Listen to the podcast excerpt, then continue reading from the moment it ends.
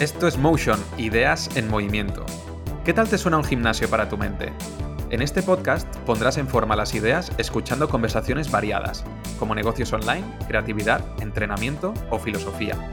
Un espacio para reflexionar y descubrir principios aplicables a lo personal y profesional, entendiendo el mundo desde la amplitud. Soy Mark Mula y tienes todos los episodios y mi newsletter en mi web, markmula.com. Dentro episodio. Hola, estamos en Motion, Ideas en Movimiento, y hoy es el episodio 19. Es un episodio muy especial porque se juntan dos proyectos, el de Ideas en Movimiento con M de Movimiento o también Laboratorio de Movimiento de Robert Sánchez. Muchísimas gracias por estar aquí. ¿Qué tal? ¿Cómo estás? Muy bien, Marc. Muchas gracias a ti por, por invitarme, porque además en cuanto me escribiste y vi eso, Motion, Ideas en Movimiento, dije, oh, este es, es, mi alma gemela, ¿no? De alguna manera. Ah, muy guay, muy guay estar aquí tendríamos que hacer una segunda parte los dos juntos haciendo algo eh, con el cuerpo, eh, pero hoy empezamos haciendo algo, bueno, con las ideas, a ver si, si así nos, nos, conocemos mejor. Em, tú, para que te conozca la gente, eh, te defines como educador del, del, movimiento, ¿no? Una persona que divulga del movimiento y intenta concienciar a las personas ¿no? de lo importante que es moverse más a lo largo de su día a día pero sobre todo moverse de una manera un poco diferente o no siguiendo los patrones un poco convencionales que dice la industria dominante del ejercicio, ¿no? o la, industria del fitness, ¿no? Que esto me parece muy interesante y, lo podemos sacar más adelante. Pero para ponernos en, contexto, todo el mundo utiliza la palabra movimiento en, en su día a día, ¿no? Pero mira, eh, me, ha gustado coger las definiciones que hace la, Real Academia Española para, mira, para que nos acompañen los conceptos durante, durante toda la charla y así le vamos dando sofisticación un poco. Movimiento según la DRAE es eh, acción y efecto de, de mover o también lo definen como cambio de posición o alteraciones o novedades, ¿no? Estas cosas ya, para quien nos esté escuchando, que le vaya dando eh, la relación, cosas del cuerpo, pero también con la mente, ¿no? Y entonces mover según la DRAE es dejar un espacio también y ocupar otro, ¿no? Esto sería el, movimiento como definición. Pero ahora sí, quiero, quiero darte el, paso a ti, Robert, porque no, queremos tratar solo el movimiento como definición, sino como un concepto nuclear así de, la vida. Y por eso te, hago la, gran pregunta esta. ¿Qué es para ti el, movimiento? ¿O cómo, qué significa el movimiento para ti en, tu día a día? Eh, el movimiento, en realidad para mí lo es todo. Y no es que lo sea para mí, es que si te pones a observarlo, yo creo que es algo indiscutible, al menos para todo aquello que, se conciba como vivo, ¿no? Eh, y evidentemente el ser humano es un ser vivo, por lo tanto es un ser que se mueve, no hay alternativa en, este sentido. Ni tan solo, fíjate, y ahora a lo mejor, mira, ya vamos a empezar directamente a ponernos como, como peliagudos un poco, ni tan solo cuando aparentemente estamos quietos, ¿vale? Yo ahora estoy sentado, estoy hablando contigo, y podría incluso hacerme la estatua y dejar de hablar, porque incluso para hablar tengo que moverme, ¿no? Pero podría callarme y hacer la estatua y aún así mis células seguirían en movimiento, mi sangre, mis pulmones para respirar. Incluso habría una serie de intercambios ¿no? eléctricos a nivel neurológico que no cesarían. El movimiento en, en la vida de un ser vivo no para nunca. Entonces, a partir de ahí, ah, la, pregunta ya no es si una persona, en este caso, eh, se va a mover o no, sino el cómo se va a mover, ¿vale? Porque movernos por narices, nos estamos moviendo, ya te digo, incluso cuando estamos sentados. Luego, evidentemente, si te fijas más en el cuerpo, es esa, esa, especie de mecánica ¿no? que, tenemos a nuestra disposición que nos lleva de un lado a otro, siguiendo con el hilo de, la definición ¿no? de la DRAE, de, dejar un espacio para ocupar otro. Pues ah, está claro que incluso la persona más sedentaria, ¿vale? que no practica ningún tipo de actividad física, de movimiento, de deporte, llámalo como quieras, de manera deliberada, para vivir, para hacer en su día a día, tiene que moverse, ni que sea para levantarse de la cama y sentarse en el, en el sofá para trabajar en el ordenador en su casa, ¿no? Ha de moverse. Por lo tanto, sigo insistiendo en lo mismo, ¿no? O sea, al final cuando uno lo mira de cerca, ve que moverse no es una opción, sino que está ahí siempre. Y que a partir de ahí empiezan las posibilidades sobre cómo te mueves. Cómo te mueves y evidentemente cuánto, cada cuánto, etcétera, etcétera. O sea que, eh, bueno, se me ocurría mientras lo estabas diciendo que el, movimiento quizá no, es un objetivo o una meta a la que llegar, sino que eh, está introducido ya como punto de partida en lo que somos ya como, en el momento que somos seres vivos, el punto de partida de la vida también eh, consiste en el movimiento. Entonces no es, no es tanto una finalidad o algo a lo, que, a lo que llegar, ¿no? Porque tenemos esta dicotomía de sedentario o activo, vamos a llamarlo así, sino que, bueno, ya, ya forma parte de nosotros y, despertar esta conciencia de, de que siempre hay cosas que se mueven dentro de nosotros, pues, pues está muy bien, ¿no? Exactamente, y además incluso, o sea, es algo que ni empieza ni termina en nosotros mismos. Hay que entender eh, que el ciclo vital es infinito y que justo antes de que nosotros nos pudiésemos, el yo se pudiese concebir como un yo, al nacer, por ejemplo, porque nosotros lo hemos dicho así, ah, ha habido un movimiento que nos ha llevado hasta ahí y cuando nosotros nos marchamos, al menos de manera consciente, ese movimiento continúa, o sea, nos vamos a desintegrar, se nos van a comer los bichos y las bacterias y demás. Es probable incluso que desde un punto de vista genético hayamos dejado un legado, si hemos tenido hijos, o a nivel de nuestro conocimiento, incluso nuestra experiencia, si hemos ah, generado algo desde un punto de vista creativo, por ejemplo. Ah, esto no para, esto no para y es una constante. Entonces, ah, yo creo que em, vale la pena ya empezar a reflexionar sobre la, la no dualidad en este sentido de las cosas y entender que ah, es, un, es, un, continuo y que no está separado de nada, no se puede separar de nada. Luego creo que volveremos a la no dualidad porque introducirlo ahora creo que nos desviaría un poco del tema, pero es un tema que a mí también me interesa mucho, esta herencia que tenemos de, la dualidad mente-cuerpo, ¿no? de platónica cartesiana. luego le damos más chicha, pero para, para sentar, digamos, el, marco de, conceptos para, la charla. A mí lo que me llama mucho la atención de, tu marca personal, ¿no? de, tu filosofía, es que intentas utilizar otro tipo de palabras ¿no? Que, no son las del el, fitness convencional, vamos a llamarle. ¿no? Eh, al poner este foco en el movimiento, pues intentas no hablar de hacer ejercicio, sino que usas siempre la palabra práctica. Em, en vez de un ejercicio en concreto, pues hablas de, patrón, ¿no?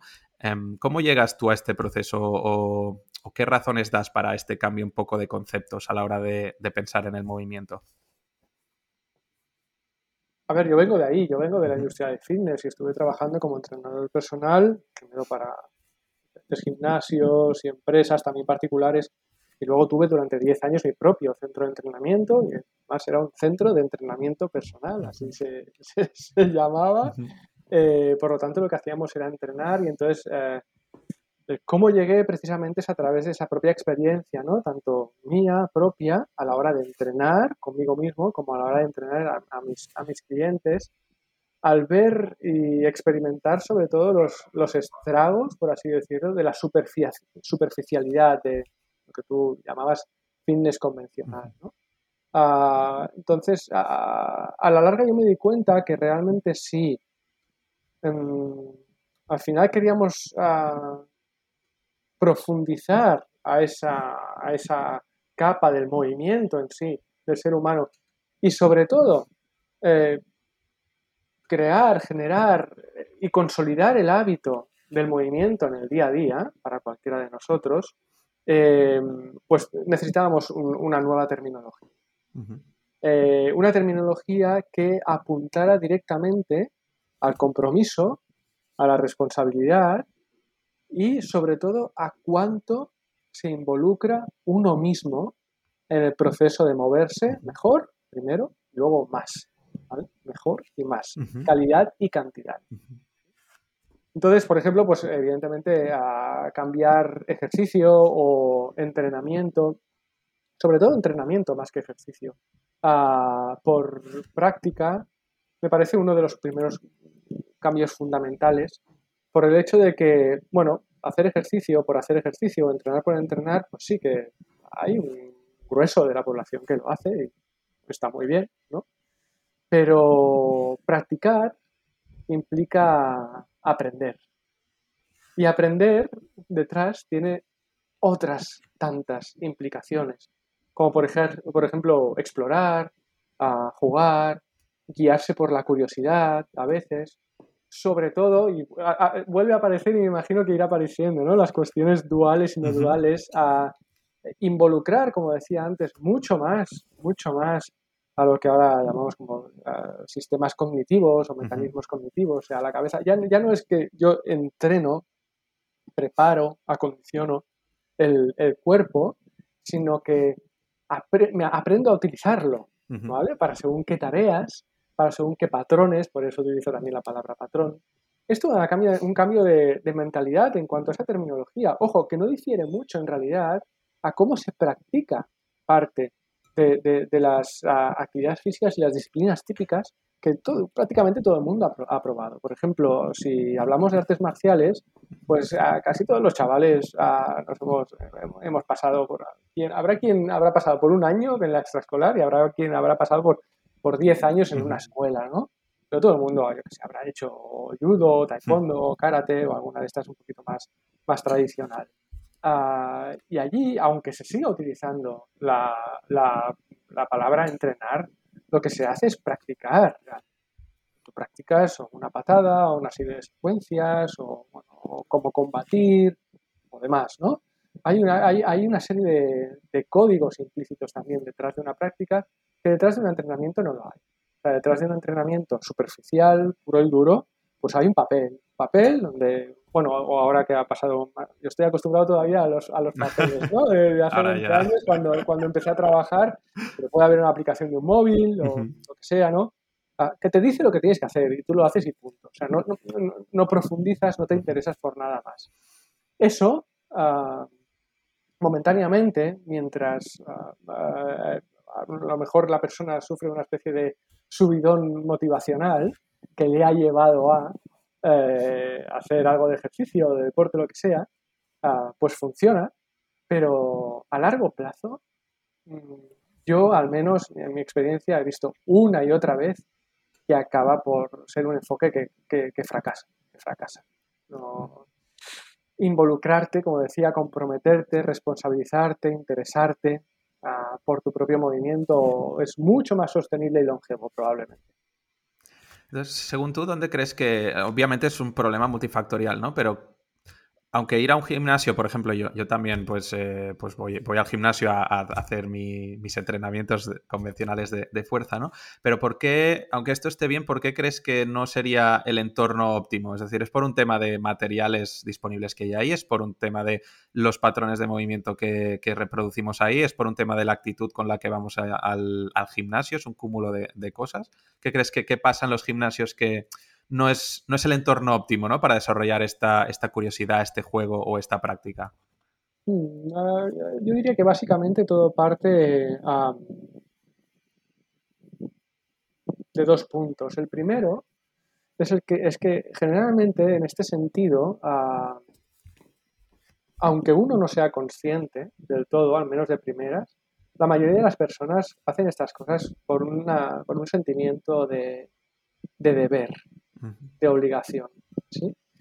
Y entonces, a partir de este primer punto, ah, deriva el segundo, que ah, lo que se propone es algo, en mi opinión, mm, demasiado pautado, estructurado, regimentado, que deja precisamente poco espacio para esa experimentación, para esa exploración, para el juego, para hacer el ejercicio, fíjate que utilizo ejercicio, el ejercicio de mirar hacia adentro y no tanto hacia afuera, y ver si realmente para mí, individualmente, aquello es ah, lo que más me aporta en ese momento dado, o lo que más me interesa, o lo que más necesito, porque a veces también se puede hablar de ciertas necesidades, o sobre todo cuando uno empieza a avanzar en su propio camino y empieza a, vamos a decir, moverse bien en ciertos sentidos, por ejemplo, tú llevas dos, tres años ah, practicando tu entrenamiento de fuerza y digamos que pues, te has puesto más fuerte, ¿no?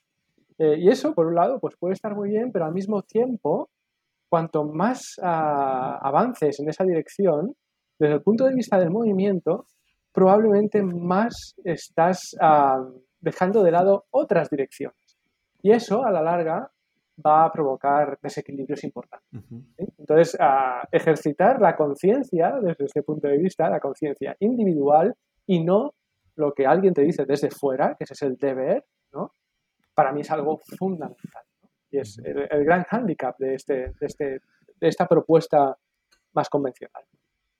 Pues me viene a la cabeza el concepto de un poco de coste de, oportunidad, ¿no? Que cada vez cuando tú eliges algo, en realidad lo que, además de decir sí a una cosa, estás diciendo que no a, muchas otras, ¿no? Entonces, eh, esas prácticas o esos ejercicios o ese deporte en el que, bueno, que tú te sientes llamado o quieres desarrollar, todo eso, claro, le tienes que dedicar una serie de tiempo y normalmente, ¿no? La gente intenta perfeccionar aquello que le gusta o no sé, aquello en lo que se siente bien. Pero claro, perfeccionar eso lo que hace es que esté renunciando ¿no? a otra serie de, patrones de, movimiento que no, que no harías en, tu vida. Em, sentarse de, cuclillas o no lo sé, o probar, o no sé, o ponerse al revés, ¿no? Son cosas que no, probamos en nuestro día a día si estamos muy centrados pues en, no sé, hacer salto de pérdida o hacer powerlifting o, o jugar al fútbol, ¿no? Entonces, cuanto más hacemos eso, más estamos dejando de lado otras cosas y me viene una, idea también que me, que me, bueno, que salió en el podcast con Juan G. de lo que no lo usas, lo pierdes, ¿no? Lo que no entrenas, se desentrena. Entonces, a medida que tú avanzas en ciertas cosas, lo que haces es volverte cada vez peor en, otros patrones de movimiento, ¿no? Totalmente. Yo en este sentido siempre pongo el mismo ejemplo últimamente, y no porque tenga nada en contra de este colectivo, sino porque mm. tengo un amigo que está muy metido en el ciclismo, Digo, hacia dónde voy, pero el ciclismo aquí se puede utilizar como, como ejemplo, como símbolo. Ah, primero, como desde un punto de vista cultural somos bastante binarios y cada vez se polarizan más las cosas, esto se puede ver en todos los ámbitos, política, la economía, todo. Sí, sí. Ah, y evidentemente en lo que es el ejercicio y el deporte también. Ah, pues nos pensamos que a lo mejor cuando yo estoy ahora pues compartiendo aquí mi manera de ver las cosas, estoy diciendo que tengas que dejar de hacer, por ejemplo, lo que a ti te gusta, ¿no? Lo tengas que dejar de lado y tal. No, no, no, no. Es un enfoque que en realidad lo que intenta es compatibilizarlo todo y sobre todo basarlo todo en la conciencia que te comentaba antes. O sea, que al menos ah, tú al tomar tus propias decisiones ah, seas consciente de qué es lo que te aportan, evidentemente, y eso está muy bien porque te puede aportar eso, ¿no? que te gusta, que disfrutas, que conectas incluso con más gente, un montón de cosas buenas que le puedas sacar, pero al mismo tiempo yo, a mí me gustaría que fueras consciente de las repercusiones que tienen en otros Me voy a lo del ciclismo para que se entienda mejor. Yo tengo un amigo que le mola mucho el ciclismo y cada día se ha, ido metiendo más, se ha ido metiendo más. Que ahora hace pues carreras, este fin de semana ha hecho una carrera de casi 24 horas en la montaña, o sea, una barbaridad, ¿no? Esto eh, eh, está muy bien, o sea, y no, no, hay, no hay nada de malo, por así decirlo, en ello, ¿no? Lo que pasa es que cuando él habla conmigo, me dice que luego, pues, ah, le duele la espalda, o que ha hecho, se ha hecho una revisión uh, médica así un poquito más uh, profesional, ¿no? porque como cada vez está más metido en, en, el tema, pues se lo mira un poco más. Y entonces le han dicho que, por ejemplo, pues a nivel de masa muscular de las piernas y demás, del tren inferior, pues está todo súper guay y tal, pero que, ah, que la espalda tiene hecha un cromo, que prácticamente no tiene masa muscular en los brazos, en el tren superior y demás, ¿no? Ya no hablemos de movilidad, ¿eh? porque eh, eh, tiene, esta tendencia a estar, a estar encurvado, extender el cuerpo y alargarse le cuesta un montón, sufre dolores, tiene que ir al físico todas las semanas y demás. Claro, yo cuando hablo con él le digo, oye, que lo del ciclismo no está mal, entonces intento llevar, analizarlo de esta forma, y decir, pero ¿te estás dando cuenta de lo que estás haciendo? Porque también lo estás haciendo tú. O sea, estás ganando un montón de cosas, te estás llevando un montón de cosas buenas. Eso está muy guay. Pero al mismo tiempo, estás, tú mismo estás provocando esto otro con tus propias elecciones. ¿Te estás dando cuenta? Conciencia. Es el primer paso. Ah, vale, ahora me doy cuenta. ¿Qué hago? ¿Dejo el ciclismo? No, no estoy diciendo eso. Pero, de alguna manera, vas a tener que equilibrar la balanza. Porque si no, ahora, cuando tienes 30 y algo, bueno, pues el cuerpo todavía tira. Pero cuando tengas 50 y cuando tengas 60 a lo mejor la situación es incluso irreversible. Al final, si uno uh, se para y se pone las gafas de lejos, que dice una amiga mía, a Marina, que es, psicóloga, uh, pues tal vez eso pueda ver un poquito más, un poquito más allá y tomar las decisiones desde, desde otra perspectiva, ¿no? Ya te digo, sin abandonar, sin dejar de lado esas preferencias personales que uno pueda tener ahora, en el momento presente, pero entendiendo también las consecuencias. Relacionado con esto, eh, tú tienes una newsletter diaria que a mí me llamó mucho la atención, eh, que, llamas a la gente mediocre, ¿no? Entonces yo leía uno de tus emails y era algo así, pero eh, eres un mediocre, ¿no? A ver, ¿qué me, está llamando Robert aquí que, soy mediocre, ¿no?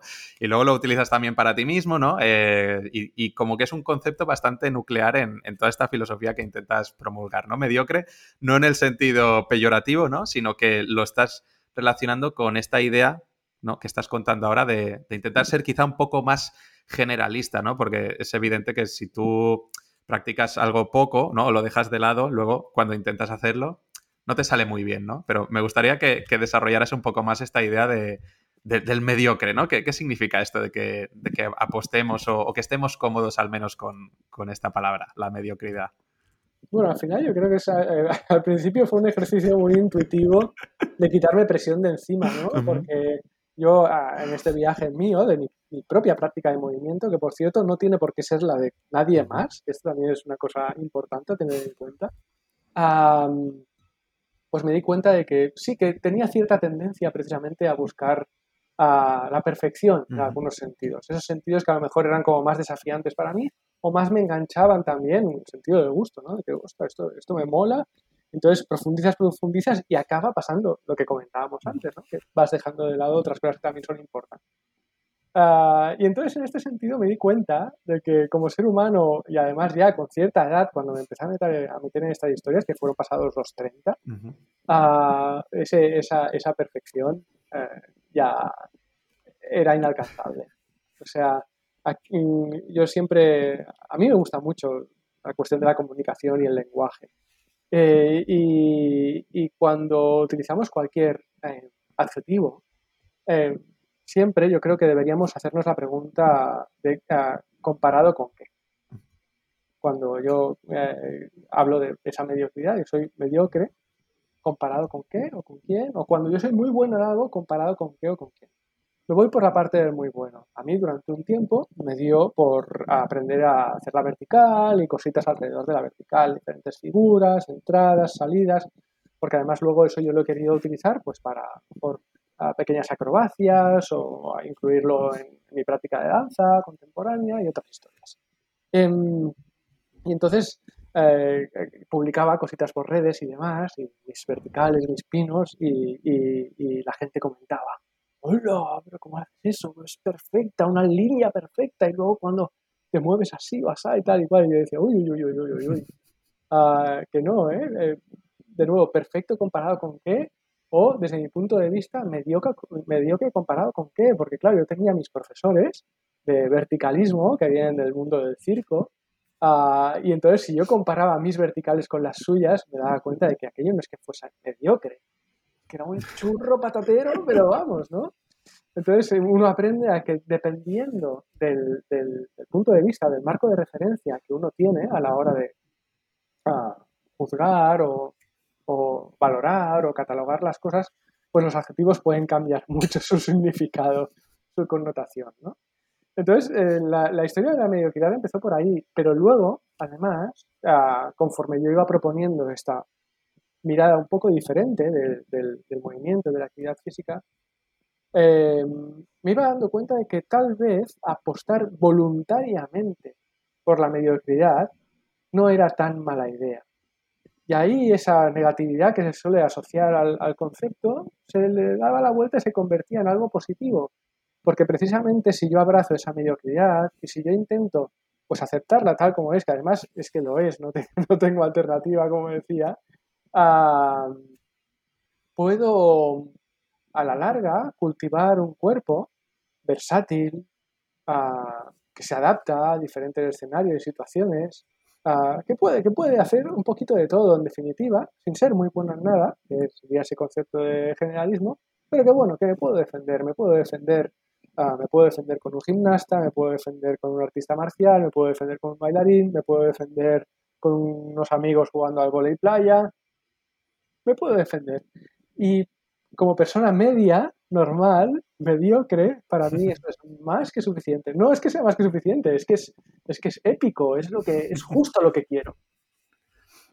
Entonces, esta, es que me encanta porque estas reflexiones, o sea, estamos partiendo un poco de, las cosas que eres capaz ¿no? de hacer con, el cuerpo, pero que las puedes llevar a, un montón de, ámbitos de, tu vida, ¿no? Em, la idea de, ser generalista con las capacidades o las habilidades físicas también las puedes comparar un poco con las habilidades, no sé llamarlas habilidades cognitivas o con tus capacidades, ¿no? Que desarrollas en, tu trabajo. Em, habilidades comunicativas o habilidades pues de, escritura, de diseño, de todo lo, que te, tengas que dedicar, ¿no? Que siempre estás en esta disyuntiva de si especializarte más y aprender más y más de una cosa, pero olvidarte de todo el resto de cosas, o aprender de algunas pocas cosas que no sé, no sé qué pasa, que está un poco mal visto porque vivimos mucho en una cultura que valora mucho esto de la especialización y, la excelencia, ¿no? Y en realidad cuando vas picoteando, ¿no? De varias cosas, te vas dando cuenta de que en realidad puedes establecer cierto tipo de conexiones o de tener cierto tipo de ideas que, claro, si no habías entrado en esos temas, aunque fuera muy poco, no se te hubieran ocurrido si solo tienes un solo marco de referencia, ¿no? Entonces, bueno, que me resulta muy curioso porque es algo que, que sirve, o sea, qué experiencias, ¿no? Con, las ideas o, experiencias también con el cuerpo. Con el cuerpo me gusta porque esto es como muy gráfico, ¿no? Es, em, el cuerpo tienes cambios como muy evidentes, ganas más rango de movimiento, lo pierdes, ganas potencia, pierdes potencia, mm, entonces es más, es como más evidente. Yo esto, por ejemplo, lo he mm. aplicado mucho en, en, sí en los negocios, ¿no? al final yo tengo un negocio que es 100% online ahora mismo, no hago nada a nivel, a nivel presencial eh, y mira, precisamente, además me viene a la cabeza el otro día, estaba en un parque de aquí de Barcelona haciendo mis cosas y se me acercó una chica que nos conocemos de habernos visto tres o cuatro veces. A veces le he comentado lo que, lo que hago, a qué me dedico, y me decía que eh, ella quería, quería, se estaba planteando hacer lo mismo con sus historias, ¿no? Es profesora de yoga y algo de danza y tal cual. Y me dijo, y me preguntaba, ¿esto quién te lo ha hecho? ¿Quién te ha montado el blog? A quién te lleva las redes sociales, quién te hace los vídeos de los cursos, quién lleva el laboratorio, la plataforma educativa que tengo y demás. Digo, eh, digo, es que lo, lo, hago, lo he hecho todo yo. no, no es para ponerme la medallita en el sentido de, oh, mira cuánto sé y demás, pero sí que hay una cosa, ah, hay, hay, un par de, de conceptos que, al menos a mí, yo diría que desde muy jovencito los llevo como muy, muy en, mi, en mi mochila y en mi mochila para bien, por así decirlo. Es autonomía y autosuficiencia. El hecho de no depender de nadie. Y evidentemente para no depender de nadie, para ser autosuficiente, pues, pues te obliga de alguna manera a espabilarte en diferentes ámbitos, con diferentes habilidades, como tú decías.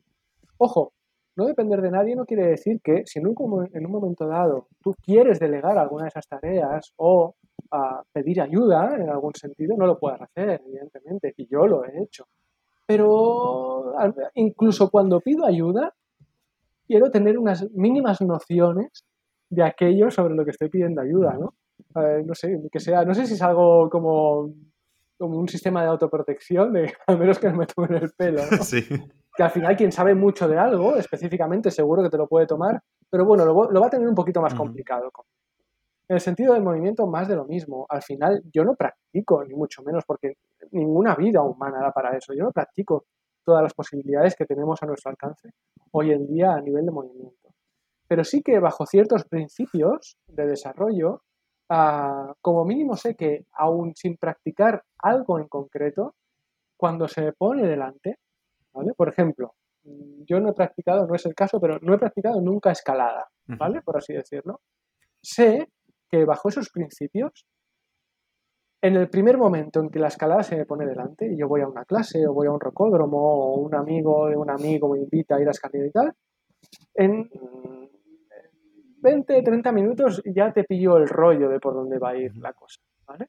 Entonces ahí eso es un buen indicador de que el cuerpo incluso, aunque no sepa hacer aquello que va a hacer, de alguna forma está preparado para hacerlo. Y eso para mí es algo, es algo muy bonito de, experimentar y en lo que se basa en gran parte esa, mediocridad. Entonces, la, idea de, practicar como mediocre, si lo lleváramos con, ejemplos, por ejemplo, mira, si poniendo el caso que acabas de decir, si te cogiera interés por aprender escalada, mm, ¿cómo lo integrarías en, aunque ya has dicho que, tu práctica no tiene que ser la de todo el mundo, ¿no? Pero para que la gente entienda ejemplos de practicar como, como mediocre o también algo que dices tú que creo que es eh, como practicar por, bloques, me parece, practicar por proyectos. Por proyectos. ¿Cómo, cómo sería em, un ejemplo? Pues eso, quiero aprender a hacer escalada, ¿cómo lo integraría en mi día a día o en mi semana? Pues precisamente es de una forma muy intuitiva, o sea, no es tampoco algo, algo complicado. Ah, primero miraría dónde estoy ahora, ¿no? Y dentro de ese dónde estoy ahora, ¿qué es lo, dónde estoy mejor, por así decirlo, ¿no? ¿Dónde estoy mejor? Es donde menos hace falta que me siga moviendo. Porque eso ya lo tengo muy por la mano. No necesito tanto estímulo, ni tan solo para mantenerlo. ¿Sí? Entonces, sobre eso, decido, punto número uno, soltarlo quitármelo de encima durante un tiempo. Cuidado, lo que comentaba antes, no renunciar del todo. No quieres renunciar, decir renunciar del todo.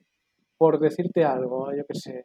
Ahora a mí me ha dado por ah, practicar más cositas relacionadas con la gimnasia y las anillas y demás. Pero llevo un tiempo y es una cosa que he trabajado mucho y que ya tengo como muy, como muy integrada, ¿no?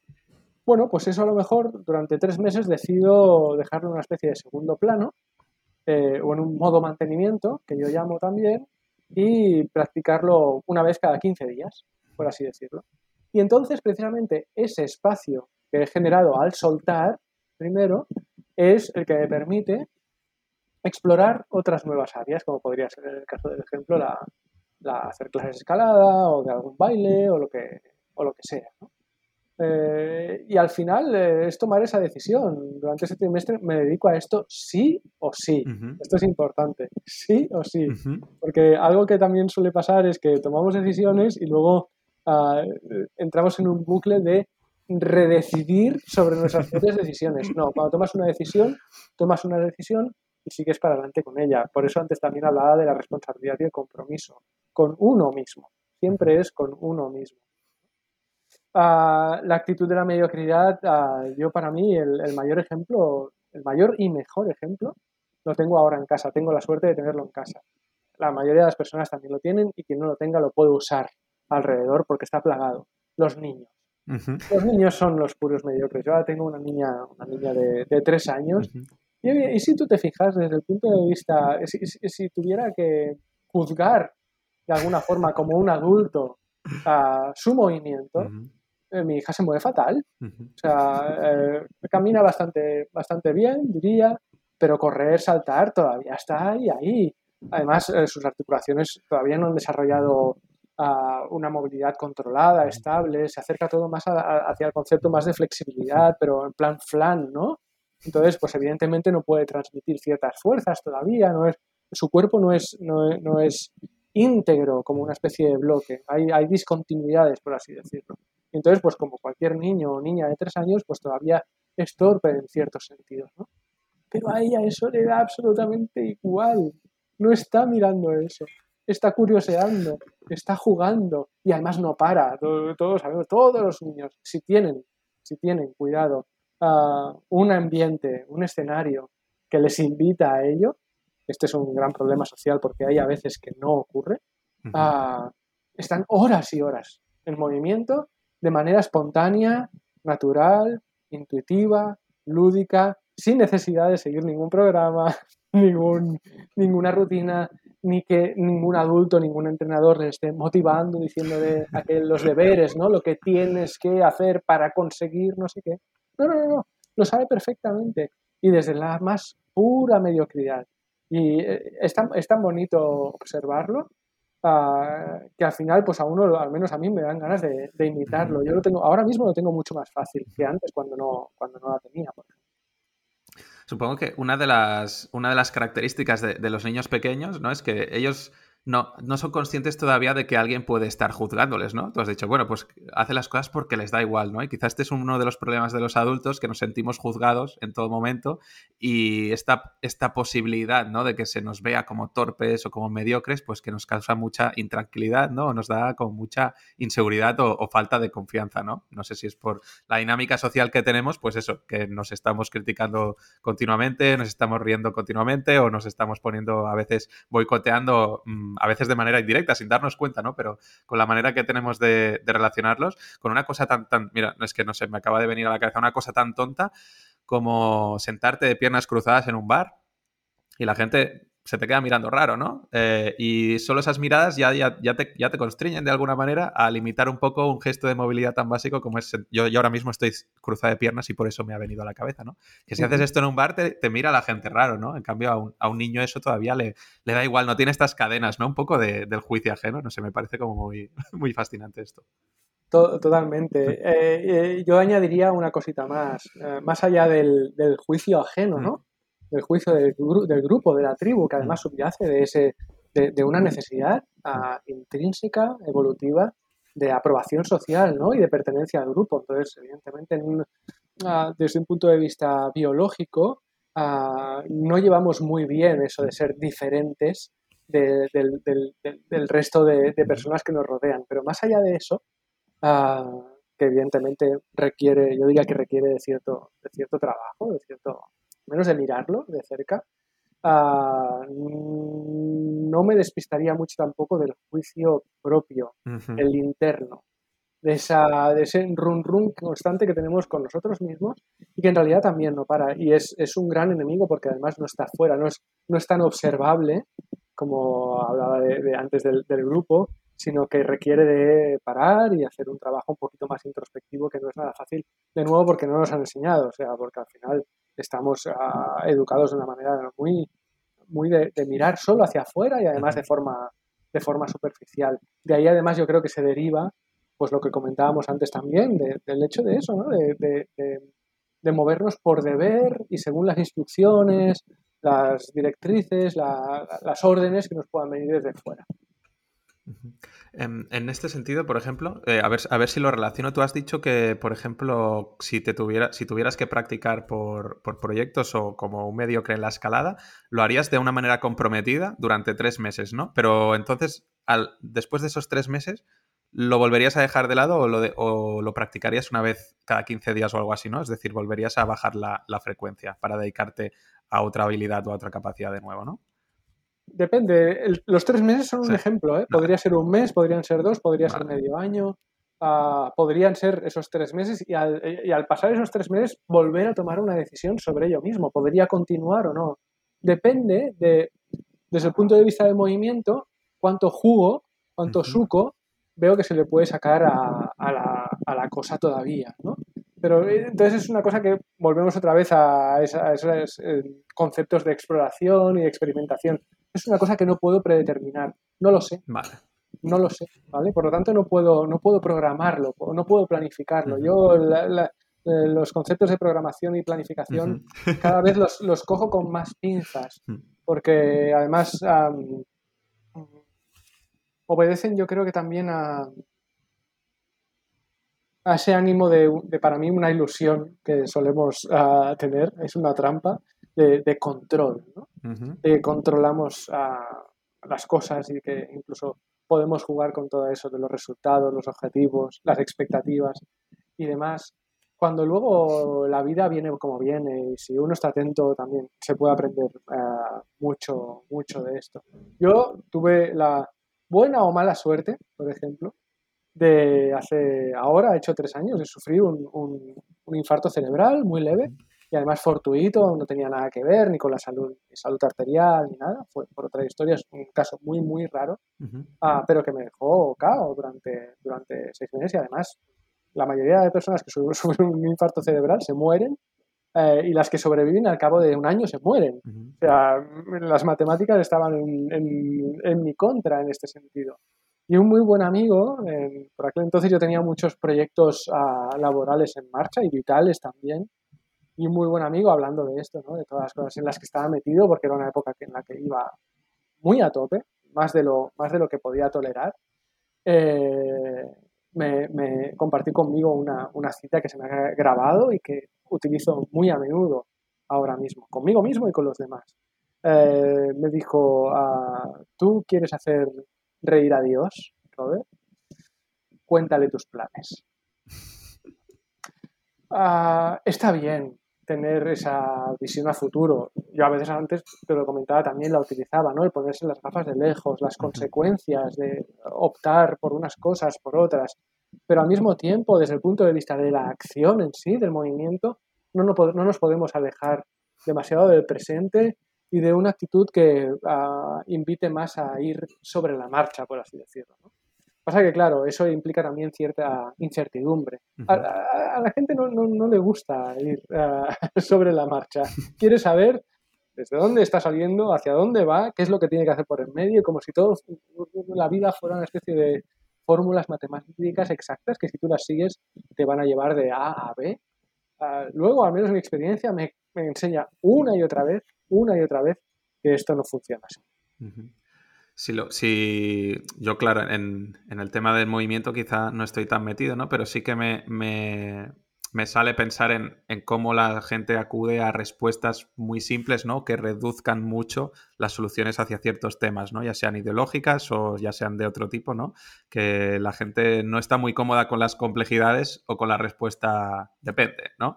Eh, o, con los grises, ¿no? La gente, incluso yo, yo incluido, porque todos somos víctimas de nuestros sesgos, ¿no? Solo tenemos que estar en el sitio adecuado, en el momento adecuado o con el estado emocional adecuado para que nos entren más fácilmente estos mensajes simples y de esto se tiene que hacer así y esto se tiene que ser así, ¿no?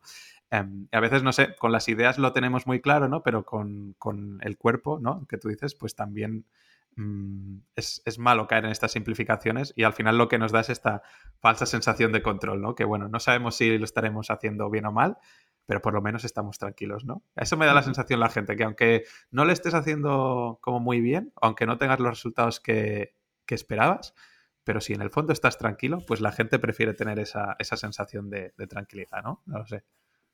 Yo creo que en el, sentido del movimiento esto es, muy visual, ¿no? Como muy gráfico, como tú decías antes, porque el reduccionismo se ve claramente en la linealidad que se, que se persigue de manera, de manera constante en todo, en todo lo que hacemos, las sentadillas lineales perfectas o el press de banca o el jalón o incluso posturas de yoga o ejercicios de pilates, que además eh, son, eh, son cositas como así como más cool, el propio CrossFit, la alterofilia, o sea, incluso todas estas cosas un poquito más, más novedosas o que ahora practica más gente, mm. siguen pecando de, de, cierta linealidad.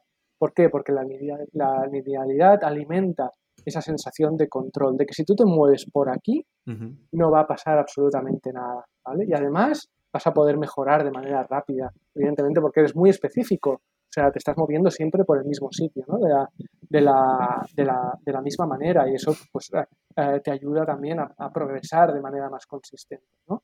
Pero luego observas, como antes el símil con la vida, ¿no? observas al movimiento en sí y si tú te pones a mirar un partido de fútbol, un partido de tenis, o un combate de, de jiu-jitsu, hmm o alguien practicando wushu, por ejemplo, o capoeira, verás que esa linealidad no existe. Es más, si tú te grabaras en vídeo tu día a día, los gestos que tienes que hacer en casa, al hacer bueno, las, cosas del, día a día, o por ejemplo, si un día te mudas, todo todas las cosas raras que tienes que hacer con el cuerpo y demás, esa linealidad no existe. Es todo mucho más orgánico, mucho más ah, circular, incierto, hablábamos de incertidumbre, incierto, inesperado, caótico de alguna manera, mucho más aleatorio. Ah, sí, tu práctica deliberada, voluntaria, intencionada de actividad física ha pecado, ha abusado de linealidad, cuando la realidad de la vida te ponga delante esa organicidad, ese caos del que hablábamos, vas a tener problemas vas a tener problemas y además no solo desde un punto de vista físico, sino también en la azotea, porque tú te pensabas que estabas bien preparado y te vas a dar cuenta de que nada de nada. Uh, eso, ese va a ser un momento muy duro.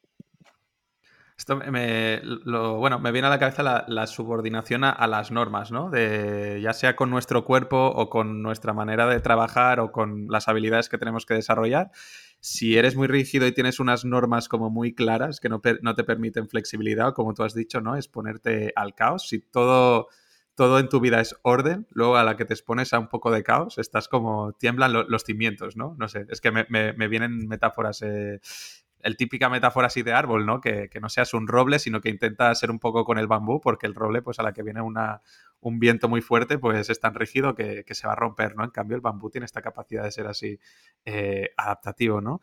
Pero en este sentido, ¿crees que, ¿crees que las reglas son beneficiosas de, alguna manera? ¿O serías partidario de descartarlas de, entrada? Porque a, mí así se me ocurre, así tampoco sin reflexionarlo mucho, ¿no? Pero que, por ejemplo, pues cuando he hablado con, con bailarines, ¿no? O también, por ejemplo, en la práctica de las artes marciales, sí que el uso de la regla, ¿no? De la linealidad, pues va, va muy bien para, aprender, ¿no? Eh, sí que luego es verdad que si te quedas ahí, sí que quizá no puedes desarrollar tanto tu creatividad o, tener una solución a los problemas más amplias, ¿no? Y lo que al menos los buenos maestros que he encontrado en muchas habilidades del cuerpo, lo primero que dicen es sigue las reglas, pero para que te vuelvas bueno y puedas trascenderlas o las puedas romper, ¿no? Y eso también se ve en la literatura, que en el cole te dicen no empieces después de un punto con una I. Y tú ves pues a, maestros de la literatura o gente que escribe muy bien, pues que se salta las reglas de, la literatura que te enseñan en el cole constantemente, ¿no? Entonces, no sé, este, esta dualidad de ceñirse a las reglas para romperlas, ¿tú cómo, cómo lo enfocas un poco con el movimiento? Lo acabas de explicar tú igual, ¿eh? O sea, al final yo ah, generalmente antes de en lugar de utilizar reglas, yo utilizo pautas, pero es lo mismo, estructuras, llámalo como quieras. Ah, yo las utilizo, las utilizo porque además soy consciente de que las personas con las que trabajo vienen de un mundo, de un mundo que funciona de una manera bajo unas, bajo unas reglas que además eso se aplican transversalmente a todos los hábitos de nuestra, de nuestra vida y entonces el movimiento y la actividad física no se escapa de ello, ¿no? yo no puedo coger a Pepito, que viene a trabajar conmigo, y, de golpe decirle, aquí no existen reglas, vamos a movernos así. No, no, no, no, diría, no, se enteraría de nada, nuestra comunicación además sería muy, muy poco eficiente. No, empezamos, empezamos, empezamos por ejercicios puros y duros y empezamos por reglas. Ah, esas reglas entonces luego se van flexibilizando y a lo mejor son un poquito más pautas, un poquito más difusas y al final, eh, ocurre, al final de todos los procesos ocurre ese gran ejercicio ah, de saltarse, saltarse las reglas voluntariamente. Eh, utilizarlas cuando a ti te, bueno, te, te, son beneficiosas en algún, en algún, sentido, pero darle la vuelta a la tortilla ah, cuando, cuando no te interesa seguirlas para nada. ¿no? Yo, ah, en este sentido, siempre se me viene a la imagen una escena de la película Matrix, Ah, creo que, Morfeo y Neo están en una, una simulación ah, cuando Morfeo todavía le está explicando lo que es Matrix a Neo. Eh, y en un momento dado, Neo le pregunta a Morfeo, eh, ¿pero me estás diciendo que un día podré esquivar las balas? Y Morfeo le dice, te estoy diciendo que un día no te hará ni falta, no lo necesitarás. Entonces, es, llegar a, ese punto. En este sentido, igualmente, si me permites, yo querría añadir una especie de advertencia, por así decirlo, ¿vale? que también yo creo que se pasa demasiado por alto. Hay un colectivo de expertos, por así decirlo, uh, yo los llamo académicos. No son todos, pero sí es un número importante dentro del mundo de la medicina de la fisioterapia, sobre todo de la vieja escuela, de las ciencias de la actividad física también, que en mi opinión utilizan demasiado esas reglas y además las utilizan para fragilizar a las personas, para meter miedo, para crear esa dependencia de la que hablábamos antes, de, eh, no te muevas sin mi supervisión, sin mi seguimiento, sin mi instrucción, incluso sin mi permiso. ¿no? Es como lo de los medicamentos. Consulte a su farmacéutico antes de... A ver, a ver, a ver, a ver. Pero si estábamos hablando de los niños, que lo hemos sido todos, y que nos movíamos con toda la libertad del mundo. Estamos hablando del ser humano, que como tal lleva aquí, como homínido, lleva aquí unos dos millones de años. Un poquito. Un, poquito, más. Y como, como organismo como toda la herencia que hay detrás, millones y millones, ¿no? Ah, ¿Me estás diciendo que sin tu permiso estoy corriendo un grave peligro, grandes riesgos? A ver, a ver, a ver, por favor. O me lo matizas, al menos, o mira, te voy a decir justo lo contrario. No me digas qué es lo que no puedo hacer. ¿Por qué no me enseñas todas las cosas que puedo hacer? Todas las posibilidades que tengo de movimiento. Porque el potencial de movimiento del ser humano es muy vasto, muy vasto. Y lo que se está haciendo es justo lo contrario desde esa fragilización, el encapsularlo, el, cuadricularlo, ¿no? en, tratar de meternos en una burbuja donde estemos como protegidos de todo, cuando, vuelvo al ejemplo de antes, ¿no? de la organicidad versus la linealidad, a tanta burbuja. En esto de mi educación, por ejemplo, con los peques también se está hablando mucho desde el punto de vista educativo. Tanta burbuja, tanta sobreprotección, al final lo que va a provocar no es beneficio, es daño. Porque tarde o temprano va a haber que salir de la burbuja. ¿Estaremos preparados? ¿Tendremos recursos, herramientas para afrontar ese momento? Ay, ay, ay. Yo creo que ahora que lo dices, todos seguro que casi todo el mundo, el 99% de la gente que nos escucha, estoy seguro que alguna vez se ha encontrado con uno de estos diagnósticos, ¿no? A mí me han dicho hace años que de dejar de practicar deporte por una tendinopatía en el manguito de, los rotadores. Mm, he de decir que hoy en día no siento dolor ninguno conocidos de, tienes que dejar de hacer esto, ¿no? O tienes una pequeña fractura, guarda reposo absoluto durante medio año. Esto ha sido una, un diagnóstico reciente por pequeña, una, fractura, una pequeña fractura en el dedo del pie, seis meses de reposo absoluto. Y, y, esto, ¿no? Cuando una mujer se queda embarazada, se la trata también como si fuera una inválida, ¿no? Y que no puede, no puede hacer nada, cuidado, no, no levantes ni, ni, una bandeja, cuando precisamente probablemente lo que más le beneficiaría, tanto para ella como al, al, futuro bebé que tiene que nacer, es, es, el movimiento, ¿no? Y esta cultura de la fragilización que dices, al final volvemos a algo, a un concepto que también has sacado, que nos hace menos autónomos y, y menos autosuficientes, ¿no? Y esto seguro queda para otro melón y por otro podcast con, con especialistas, pero que las expectativas en negativo que nos hacemos sobre nuestras incapacidades también influyen en cómo percibimos el dolor, que si a ti te están advirtiendo constantemente sobre tu espalda, tienes muchas más probabilidades de que sientas dolor de espalda, porque es muy psicosomático, ¿no?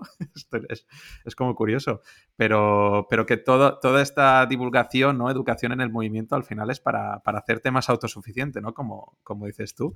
A mí me llamó mucho la, atención un, un, email, no me acuerdo si era un email o un, un, o un artículo de blog, que hablabas de la autodeterminación, ¿no? Y que, claro, decías, es que este concepto está muy asociado a, la política, ¿no? algunas regiones en concreto, quizá, del mundo que, piden la autodeterminación y que son grupos quienes piden la autodeterminación, ¿no? Y tú decías, no, no, no, eh, la autodeterminación la tienes que enfocar de manera individual, de tener tú la capacidad de autodeterminante, de autodeterminarte, ¿no? Que me parece una idea como, como muy potente y como muy liberadora. No sé si la quieres desarrollar un poco más porque a mí me encanta. Bueno, es algo que en realidad ah, deriva de precisamente de esa, de esa autonomía. Mm. ¿no?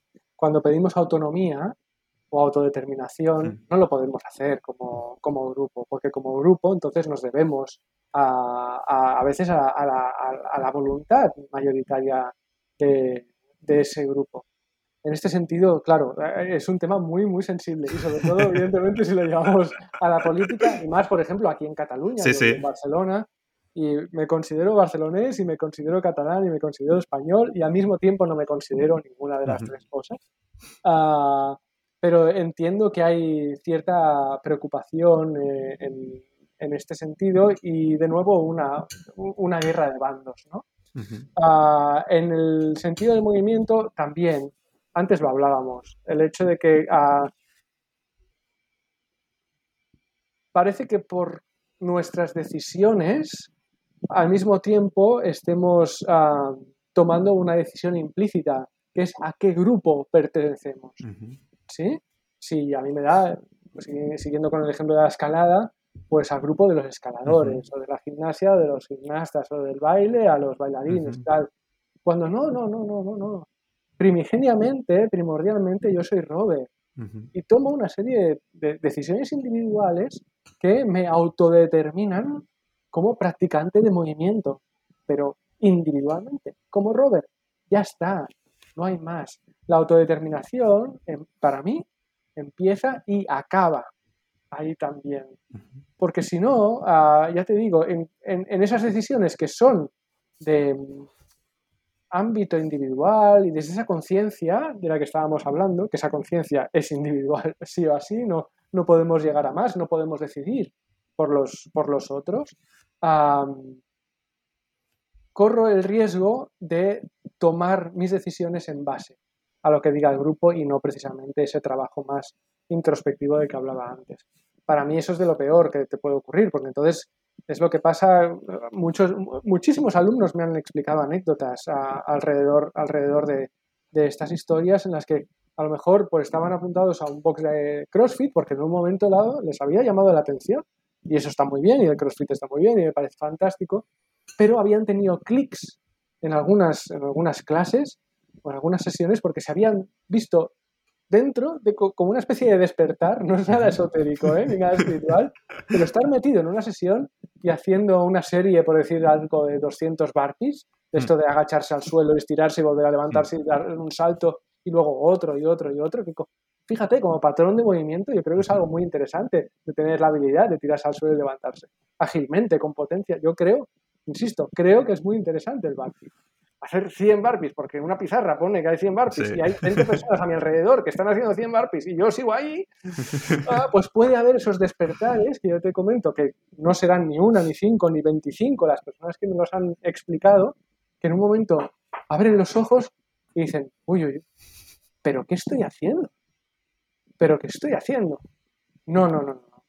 Yo no quiero hacer esto.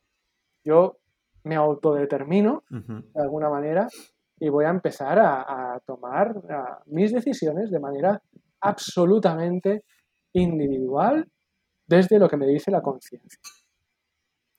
Mira, ahora que, hablamos de decisiones, has, puesto dos conceptos también hace un rato encima de la mesa, ¿no? Que eran el compromiso y la dedicación, ¿puede ser? ¿Qué dos conceptos has puesto sobre la mesa? Cuando tomas una decisión, Em, yo recuerdo que tú hablas mucho de no depender de, la motivación, ¿verdad? Eh, que es algo que sí que, la gente se suele sentir muy dependiente de la motivación. No, sí, necesito encontrar el momento exacto ¿no? para aprovechar y estar motivado o los acontecimientos o tener a mi disposición X material o, que se dé cierta circunstancia porque entonces me, motivaré, ¿no?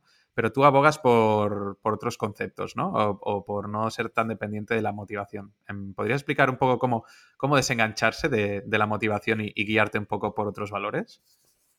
Bueno, primero es que una parte de mi propuesta mm, en realidad no es una cosa que la diga yo. O sea, desde el punto de vista de la neurociencia es una cosa que ya se está descubriendo y redescubriendo continuamente.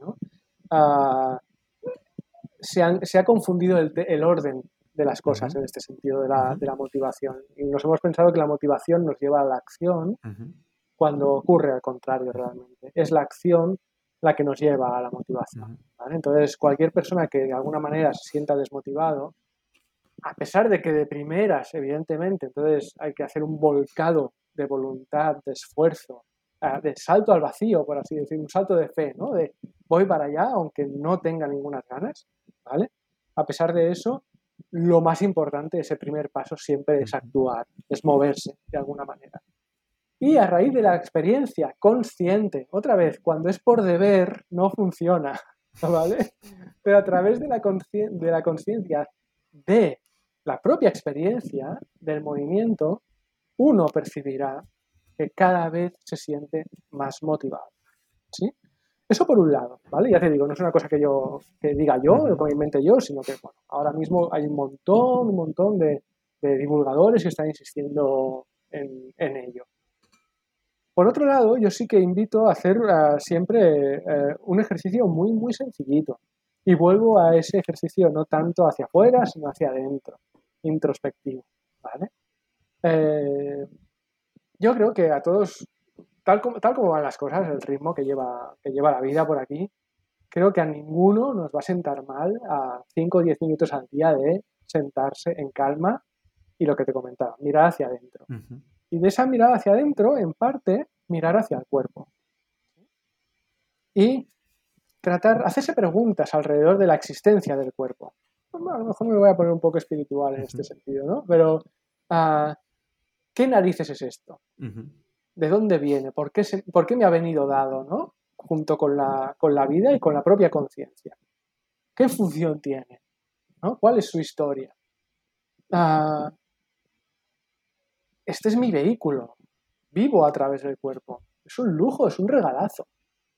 Si su función primordial es moverse, lo mejor que puedo hacer es ser consciente de ello y respetarlo honrarlo, darle más vida, más posibilidades, aprovecharlo, que esto se va, que esto se va, el tiempo pasa. Y por ley de vida, esas posibilidades cada vez serán menos. ¡Wow! En realidad pasa igual con, el resto de ámbitos de la vida, ¿no? Con las personas, con los lugares, con eso, las relaciones, los intereses, pues con el, con el cuerpo eh, lo mismo. Entonces, al menos yo, toda la motivación, o gran parte de la motivación, viene, viene de ahí, sobre todo por las mañanas, cuando antes de empezar el día me siento 5 o 10 minutos y en un momento dado la conciencia se va, se va hacia el cuerpo y todo, todas estas preguntas, esta autoindagación, por así decirlo, uh, emerge. Abres los ojos otra vez, como los clics que te decía de las sesiones de CrossFit cuando estás, vas por el uh, Barpi número 78 y dices, ¿para qué estoy haciendo esto? Eh, y, y, te, pones, te pones en marcha, te pones en movimiento. No hace falta, no hace falta que te motives mucho más. Jolín, eh, qué, potente todo esto que, estás diciendo. El, tema es eh, que no, recomiendas, o sea, este, este parón de, digamos, de autoconocerte y autoexplorarte, ¿lo recomiendas como un trabajo previo antes de, empezar o hacerlo como continuamente? Hacerlo como también mm, como parte de tu, práctica. Mm, ya que te estás moviendo cada día, pues también empezar a introspeccionarte como un hábito. Ah, Idealmente sería de esta forma, ¿vale? Es una cosa, pero eh, yo soy muy poco, soy muy poco amigo de un montón de conceptos. Soy muy poco amigo también de, los conceptos clásicos, convencionales del esfuerzo y la disciplina, ¿vale? Entonces, eh, no me gustaría que los oyentes se quedaran con la idea, de nuevo, de que deben llegar a ese punto en el que ah, eso ocurre de manera espontánea y más o menos también a lo largo del día. Yo empezaría por ese primer paso, por las mañanas, ah, de primeras, en lugar de mirar hacia afuera, enseguida miramos hacia afuera, hacia los horarios, la agenda, mm. lo que tenemos que preparar, el trabajo, etcétera, etcétera, miremos hacia adentro, un ratito, un ratito, muy, muy, muy poquito rato. Y a base de repetir este hábito, se generará un eco, una especie de consecuencia que probablemente irá emergiendo durante el resto del día. Más, en, relación a lo que hablábamos, más cuando nos estamos moviendo, evidentemente, cuando estamos practicando X cosa. Ya te digo, mm, no de manera forzada, no de manera disciplinada, no de manera de esto debe ser así, sino permitiendo que sea así. Son cosas diferentes. ¿no? Volvemos otra vez a la incertidumbre, a las expectativas, al cuándo, al cómo. Ah, cada persona tiene su, ritmo, su momento para estas cosas. Cuando, cuando, haces, cuando haces movimiento por proyectos, cuando te dedicas al, cuando te dedicas al desarrollo de capacidades o habilidades así, ¿no? Un poco por, fases en que practicas con más frecuencia y con más... Eh, bueno, iba a usar la palabra intensidad, que me sale de, me sale de vicio, pero bueno, vamos eh, con, más, con más frecuencia. Sí, sí, también. ¿eh? Los barpees son intensos, sí, sí, desde luego. pero claro, con este ánimo de, practicar por un tiempo, ¿no? Y luego abandonarlo, dejarlo así en, modo mantenimiento. ¿Notas este desarrollo de la creatividad? O sea, ¿notas que es algo que, no solo forma parte de tu cuerpo, sino de alguna manera lo notas en, no sé si llamarlo en tu cognición o en tu manera de enfocar otros campos de tu vida? Sí, desde un punto de vista general, en el sentido de que la mentalidad o la actitud con la que abordas las cosas ah, más o menos sigue la misma línea, no desde el punto de vista de la especificidad, ¿vale? Porque en este sentido sí que hay mucho mito de que, ah, bueno, eso, uno, uno, se piensa que por, por practicar movimiento de manera un poquito más transversal, esa transversalidad se va a también trasladar a otros ámbitos de la vida y no tiene por qué. O sea, al final todo son habilidades y de alguna manera para aprender una habilidad tienes que exponerte a esa habilidad en concreto específicamente. Si no, no, las cosas no van a ocurrir por arte de magia, ¿no? Eso es aprendizaje. Mira, esto me recuerda a una cosa que, se dice mucho en, artes marciales, que es un mito, ¿no? Pero que mucha gente dice que, que, las artes marciales te vuelven mejor persona o que te vuelven menos violento, ¿no? Y claro, sí que es verdad que si tú estás en un contexto donde normalmente te enseñan técnicas, entre comillas, para dañar a otra persona, ¿no? Eh, entendemos que es un daño consensuado y deportivo, y te tienes también que contener y tienes que cuidar a tus compañeros, pues que desarrollas mucho autocontrol, ¿no? Pero que eso automáticamente no tiene una traslación fuera del gimnasio. Hay quien sí que tiene esta capacidad de, estar desarrollando la paciencia, por ejemplo, o el autocontrol en un contexto y llevárselo, ¿no? Pero como dices tú, que no ocurre por arte de magia y que no todo el mundo que va pues, a, practicar karate o judo, de repente era un chaval o una chavala conflictiva y ¡boom! y se arregla, ¿no? Eso no ocurre. Pues con esto también pasa un poco lo mismo, ¿no? No, y además vuelvo a insistir en lo mismo que ya creo que ya ha salido unas cuantas veces en la, conversación, sobre todo el trabajo introspectivo, el trabajo hacia uno mismo, no hacia afuera, sino hacia, hacia uno mismo. No podemos separar tanto las cosas, tanto el movimiento, tanto el trabajo, tanto las relaciones personales, ah, sino que comprender una, una unidad continua entre todo, una continuidad una no separación, ¿no? Vuelve a aparecer ahí la, no dualidad por el medio. Y entonces, si se llega a esa comprensión desde dentro, es cuando sí que hay una transferencia en todos los ámbitos de manera transversal, como decíamos. Pero si no, no. Ah, si no, ya te digo, puedes tener, puedes eh, tener como muchas, ser muy hábil y muy capaz en el tatami, y luego fuera de él ser un completo desastre.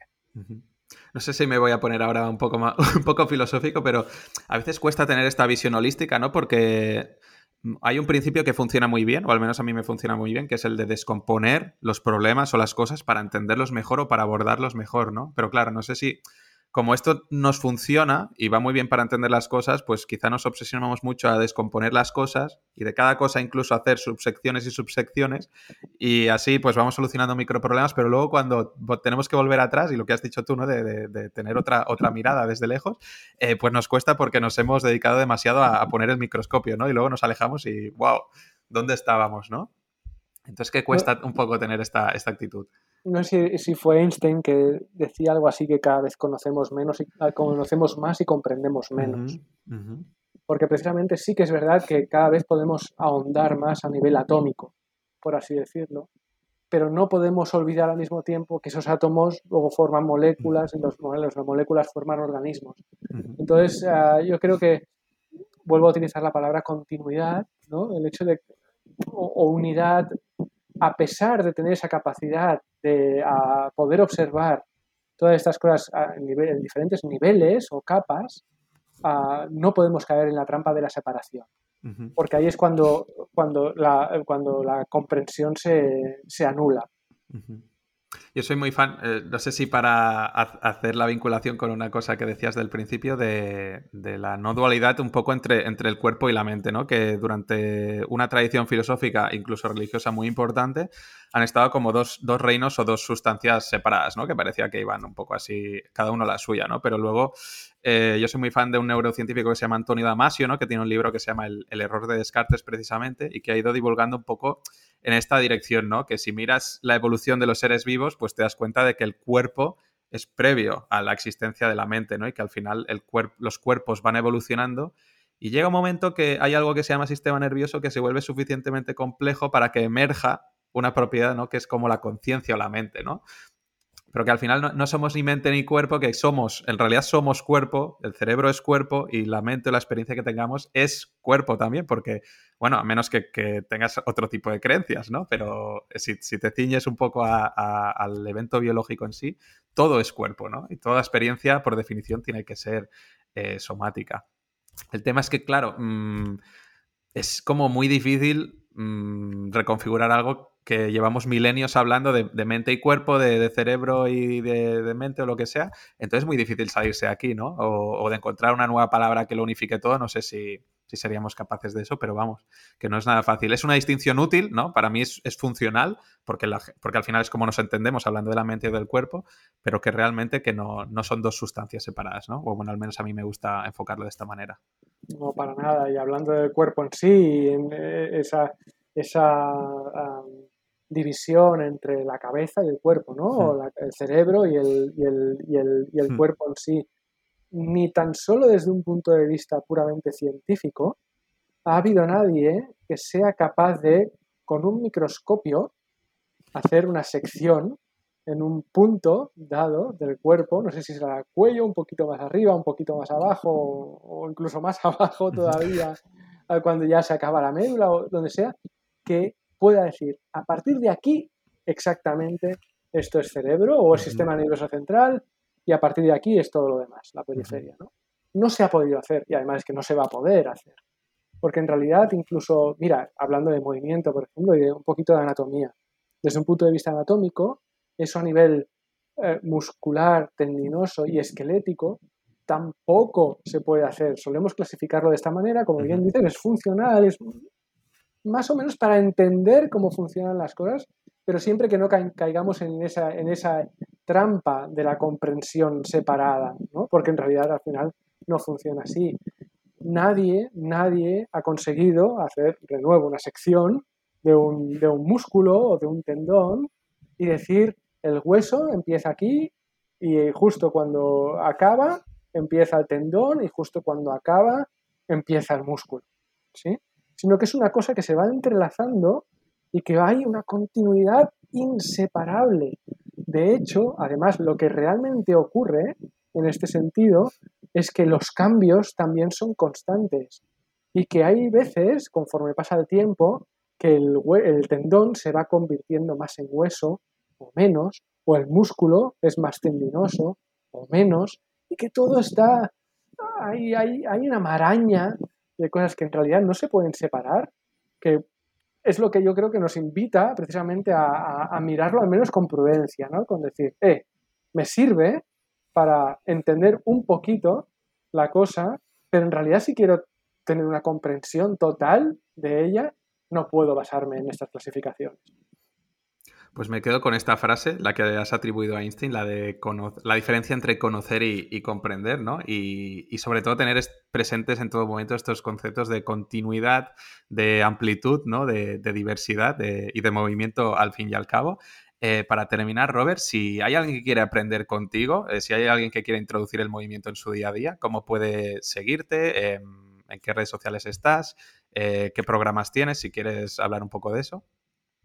Bueno, yo directamente quien quiera ver mi trabajo, contactar conmigo, lo que sea, siempre a través del mismo punto. mdemovimiento.com es mi página web, mi blog, mi cuartel general. A partir de ahí, así que suscribiéndose, pues recibirán uh, correos probablemente diarios, ahora estoy de vacaciones, pero durante el año generalmente es cada, es cada día. Uh, también invitando a experimentar en mi plataforma online educativa, que es el laboratorio de movimiento. Como es un laboratorio, pues se hacen experimentos, ¿no? eh, igualmente, como primer paso, yo diría que es algo muy interesante que suelo proponer, porque hay veces que incluso hay, gente que empieza un poquito al revés y luego es eso, ¿no? Quiere, quiere como rebobinar para entender bien toda la película desde el principio. Y en este sentido, hace dos años y medio, Plataforma Editorial publicó mi libro, que es Camina, Salta, Baila, eh, muévete más y vive mejor, ¿vale? Entonces ahí, desde un punto de vista conceptual, está todo, todo, todo súper bien explicado y cuando terminas el libro dices, oh, ahora comprendo más, no conozco más. Para conocer hay que hacer otras cosas, pero para comprender, para tener una visión general de todas estas ideas, uh, es algo súper asequible y que se puede encontrar en todas, en todas las librerías. Entonces, para utilizarlo como herramienta de comprensión, sobre todo haciendo lo que propone el libro, o sea, actuando, moviéndose, lo encuentro como el mejor punto de partida. Perfecto, pues todo esto que, dices lo añadiré en las notas del episodio para quien quiera profundizar.